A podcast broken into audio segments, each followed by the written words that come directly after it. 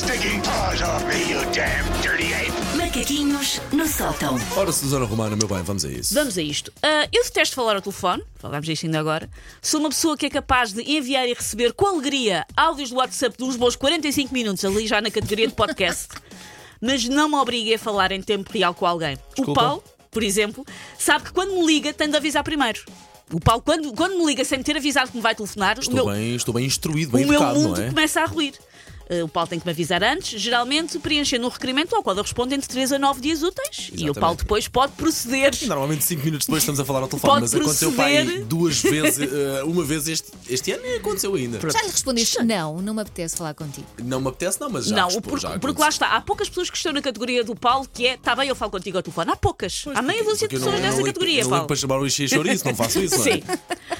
Ahm, porém, há um tipo de telefonemas que me encanita ainda mais. A mim, pessoa. Eu já, eu já não gosto muito de falar ao telefone com pessoas que conheço e gosto, que fará com as outras. Não te quero interromper, quero Sim. apenas dar aqui feedback daquilo que nos chega pelo WhatsApp Sim. da nossa ouvinte Ana Lúcia. Bom dia, Paulo, Elcio e Susana. Bom dia. Bom dia, Lúcia. Até que enfim, este tom. Sim. Até que enfim, alguém como eu detesto falar ao telefone. Estou à espera das dicas. É verdade. Ah, não, esta é uma dica depois para uma Ok, ok, situação muito ok. específica, que é há um tipo de telefonemas que me encanita ainda mais, que é digam por favor que eu não sou a única pessoa que tem na sua agenda telefónica números memorizados Não atender. com o nome do telefone, não com o nome do telefone, mas exatamente com as letras garrafais. Fácil. Não atender. Fácil, fácil. Uh, Não tentativa- atender. Tentativas comerciais de vender qualquer coisa que nós não Exatamente. queremos ou que nós já E que já explicámos foi insistente. 10 vezes que não queremos ou que nos trocam o nome para fingir que estão Sim, pelo sim, sim. contacto enganado. Boa tarde, é da Dona Dora Seco. Não! Pela décima vez. Eu normalmente quando não conheço o número não atendo, que eu também não gosto muito de falar. Pois, eu tenho que atender derivado de has- hashtag freelancer, mas sim, nem exato, sempre. exato. E antes que achem, portanto, que eu tenho uma vida interessantíssima, digna de 70 capi- capítulos da telenovela Bridas da Nossa Paixão, o não atender não é por causa de nenhum ex-amante fogoso, que afinal era traficante de droga. Ou um historiador misterioso com o qual eu soltei a maldição da tumba de Tutankhamon. São mesmo aqueles números lá está que nos ligam para impingir coisas. Atenção, nem tudo o que são telefonemas de call center encaixam nisto do impingir. Exatamente. Há empresas com as quais nós temos relações de cliente e que às vezes nos ligam. E mesmo que não tenhamos relações de clientes, estão eh, eventualmente no direito de tentar eh, fazer o seu trabalho. Mais ou menos, porque há uma coisa Pois, que é os exato, direitos sei, do, do- do- do- como é que circula o teu nome. Mas vá, vamos dar aqui, vamos usar a sensatez e ok, estão apenas a fazer o trabalho.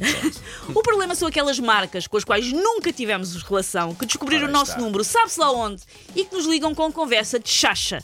Um banco no qual nunca tivemos conta é o que me acontece mais. Deve correr o boato que eu sou rica. Só que esse boato é tipo aquele boato do Ricky Martin e do cão e da manteiga de amendoim. Tinha graça se fosse verdade, mas não é. Então o que é que acontece? É que este banco comprou o meu número de telemóvel na base de dados fajuta do Bangladesh e liga-me. Não sei se já vos aconteceu mudar de casa Claro. e, e vão mudar o número a um daqueles sítios que a pessoa tem mesmo que ter água, luz. Sim.